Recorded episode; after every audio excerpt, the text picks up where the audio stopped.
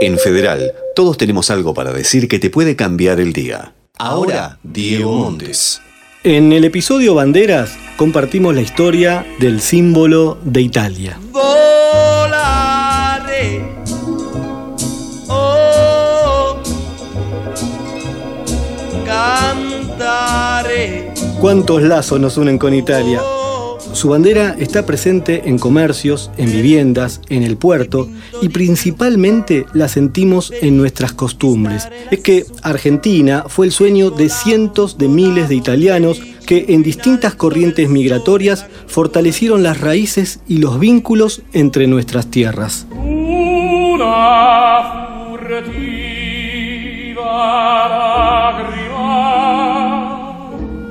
En otoño de 1794, Luigi Zambroni y Giovanni Battista de Rolandis, patriotas italianos enfrentados a la monarquía absolutista, crearon una escarapela con los colores blanco y rojo de sus ciudades, añadiendo el verde para unir a los pueblos contra aquella tiranía. Sería este el génesis de la bandera italiana. Sin embargo, estudios posteriores indicaron que los colores fueron inspirados en la bandera francesa y sus ideales revolucionarios, reemplazando el azul por el verde para diferenciar claramente su origen y valor nacional. El mismísimo Giovanni Battista de Rolandis declararía ante el Tribunal de la Inquisición que el valor alegórico de aquel símbolo representan los ideales de la Revolución Francesa. Viajamos. Y ya estamos en el Parlamento de la República Cispadana, en la ciudad de Reggio Emilia, al norte de Italia. Es un 7 de enero de 1797 y los ediles deciden que los colores verde, blanco y rojo distingan a su ejército.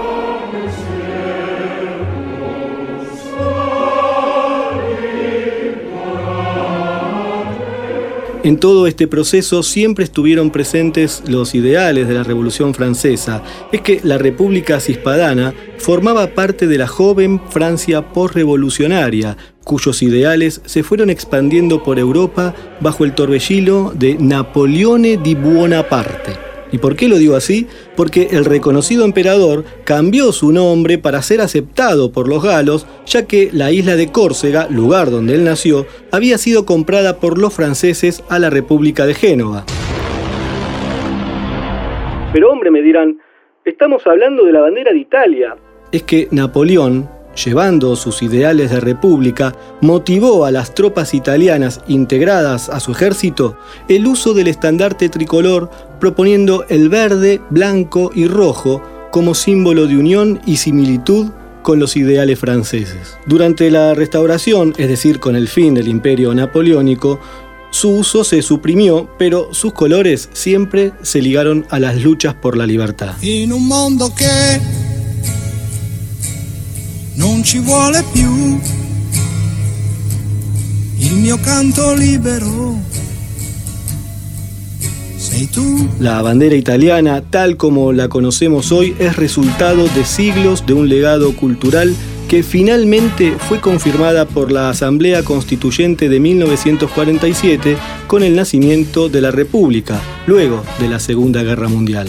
Podemos resumir entonces que la bandera italiana, verde, blanca y roja con franjas verticales de igual tamaño, fue producto de los idearios vertidos por la Revolución Francesa y que representan la justicia, la igualdad y la libertad.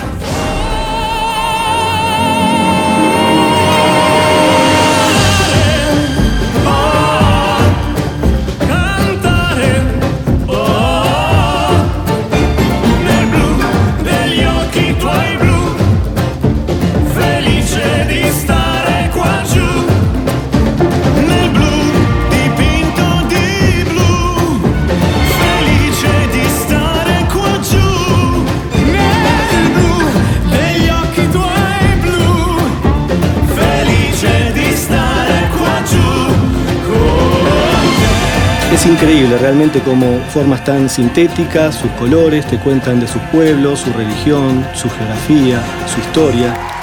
Todo eso comunican las banderas. Te invito a que escuches el próximo episodio donde vamos a venir con más historias. Seguí los podcasts de Federal en fmfederal.com para cambiar tu día todos los días.